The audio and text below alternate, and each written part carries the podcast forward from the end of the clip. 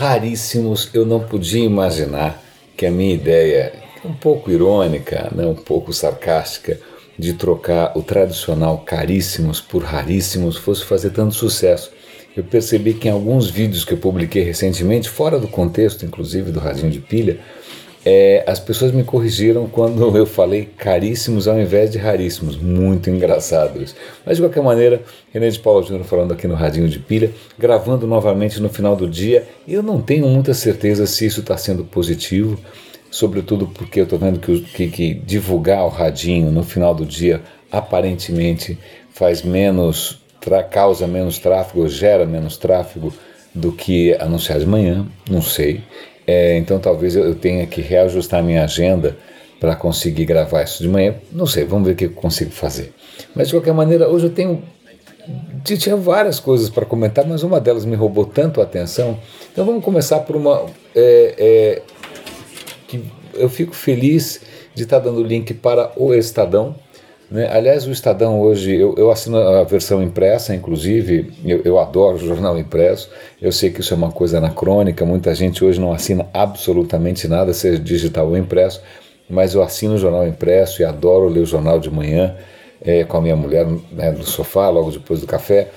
É, é, um, é um ritual sagrado. Então hoje o Estadão estava lindo, estava simplesmente lindo. O caderno paladar estava super bem diagramado, bonito, uma experiência realmente legal. E eles tinham uma ilustração tão boa é, na parte do Nobel de Química que eu não ia comentar a questão do Nobel de Química, mas eu, eu achei, nossa, eu fiquei tão impressionado com a ilustração que aí sim eu dei até mais valor. Olha que coisa engraçada, né? Mais valor para a descoberta em si. A questão é a seguinte: é, os caras que ganharam o Nobel de Química agora, eu vou dar o link para a matéria, eu não lembro o nome deles de cabeça. É, eles ganharam o prêmio Nobel porque eles desenvolveram uma técnica nova para registrar ou para capturar em imagem é, moléculas. Convenhamos né, que né, a gente sabe que microscópio é um troço poderoso, mas puxa, você registrar a forma de uma molécula, eu não sabia de com que resolução, com que qualidade a gente conseguia fazer isso antes. Né, mas aparentemente é, eles melhoraram muito. Quando eu vi a ilustração no Estadão, eu vi a diferença. A imagem que você tinha antes de uma molécula era né, uma coisa meio não muito ilustrativa, não muito, é, é, sei lá, o que dá para fazer com aquilo. Mas agora a, a, precisão e a nitidez da imagem, tanto que eu vou usar como imagem de destaque do post de hoje aqui do Radinho, lá no radinhodepilha.com, justamente essa imagem. Eu vou dar link para vocês darem uma olhada. A questão é a seguinte: qual é a graça? Bom, primeiro parece que a técnica deles, a, a, a grande sacada foi congelar muito rapidamente o que eles queriam é, analisar.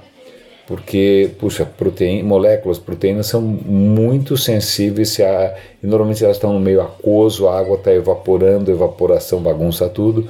Então eles colocam o que eles querem analisar numa lâmina especial blá, blá, e congelam muito rapidamente. A água congela tão rápido que ela preserva a forma da molécula, é, não dá tempo de formar cristais nem nada, e aí fica mais fácil, fica tão mais fácil que eles conseguem até fazer filminhos. Né? Então eles conseguem inclusive analisar como uma reação química se desenrola. Então, é para até para deixar isso um pouco mais tangível, é, o estudo do vírus da Zika ficou muito mais fácil a partir dessa técnica, porque eles conseguiram entender melhor a forma do vírus a forma de vírus é aquela coisa bonita, parece a estrela da morte do Darth Vader, né? Mas você conhecendo melhor a geometria, fica muito mais fácil você identificar pontos fracos, novas drogas tal. Então, essa é a primeira coisa, eu vou dar o link ali. Eu não ia comentar porque, putz, química não é minha praia, não é minha especialidade, por mais que eu ache fascinante, mas só o fato de eu ter sido convencido por uma bela ilustração no jornal impresso, eu achei que valia a notícia. Agora, a, a grande é, grande novidade que me perturba um pouco é que ontem o Google anunciou, o Google anunciou uma série de novos dispositivos. O Google está investindo em hardware. Esses hardwares todos têm em, em comum uma coisa. Na verdade, eles são só uma ponta de lança, porque por trás de todos eles está a inteligência artificial do Google. Então, eles são todos tentáculos do mesmo polvo. Então, seja a caixinha de som, a caixona de som, o celular, o tablet, o, tanto faz, porque na verdade é a mesma nuvem, é o mesmo Google, é, é a mesma inteligência artificial, mas aí eles, eles divulgaram um device que é tão delirante, justamente. Vocês devem ter assistido o filme O Círculo, com Tom Hanks, tá? é meio marmelada tal. É, um, é uma, uma, um leve alerta sobre os Facebooks e Apples da vida, e Googles também. Mas nesse filme é, eles inventam uma câmera, que é uma câmera que você coloca em qualquer lugar e ela transmite em tempo real. Essa, bom, tem lá a câmera do Círculo, certo? Bom, o que, que o Google anunciou me lembrou imediatamente isso. Na verdade, é uma câmera feinha, é uma caixinha com uma lente. E a ideia é a seguinte: você deixa ela ligada o tempo todo e essa câmera decide quando ela vai fotografar ou quando ela vai gravar. Na verdade, ela só grava vídeo, ela não grava áudio.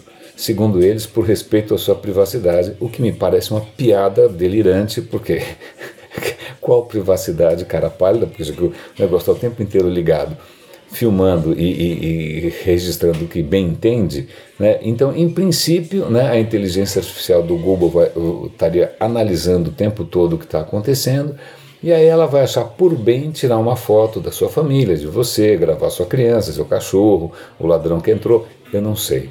Tá? É, é assustador para mim. Em inglês tem uma palavra para isso que é creepy, que é a mesma palavra que todo mundo está usando. Os links que eu vou dar usam a palavra creepy porque é sinistro você deixar ali um, um aparelho que você não sabe o que ele está fazendo, depois ele te conta, né, depois ele te comunica o que ele achou por bem registrar, aí você não sabe o que, que ele registrou sem, e que ele nunca vai comentar com você, o que mais que o Google está prestando atenção, você não sabe nada. Né? Você tem que dar um, um, cheque em branco, na verdade o cheque em branco é no valor de 249 dólares, o que é um delírio para ter uma, uma bobagem, quer dizer, eu acho, né, uma bobagem dessas, mas isso demonstra mais uma vez é, uma tese minha, que é da absoluta falta de sensibilidade ou do quase autismo desses caras. Né? É, o, o, o, Facebook também tem, tem um autismo praticamente no mesmo patamar.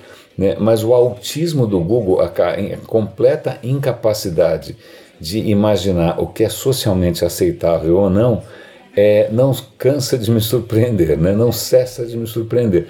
Lembra quando o Google Glass? Ó, oh, um primor da tecnologia, o, o, talvez o demo, eu não sei se vocês assistiram o demo, é o mais extraordinário de todos os tempos. Um cara pula do avião ao vivo com o Google Glass e transmite ao vivo e cai de paraquedas e cai numa bicicleta. É o demo mais extraordinário do mundo para o produto mais creepy da, da, da face da Terra. Imagina que você saia por aí com o, o, o Google Glass, você, em, falando em francês, você nunca mais vai comer ninguém. Mas é, essa câmera, então, imagina se você tiver uma câmera dessa em casa, você leva alguém, né, conhece alguém, apresenta, o cara entra na sua casa, tem uma câmera que está gravando é, coisas que você nem imagina. O que, que essa câmera está fazendo? Não, não, não, não se preocupe, eu não sei, o Google que sabe. É, desculpe, mas isso é surreal. Isso parece alguma coisa de um programa humorístico, parece algum filme desses distópicos. É, é, eu teria vergonha é, de apresentar ou de ter que defender esse produto em público. Numa hora dessas eu fico feliz de não ser um funcionário do Google e ter que achar esse mico engraçado. Caríssimos, eu me estendi um pouco demais em apenas duas notícias, é que realmente isso me desviou a atenção de qualquer outro assunto.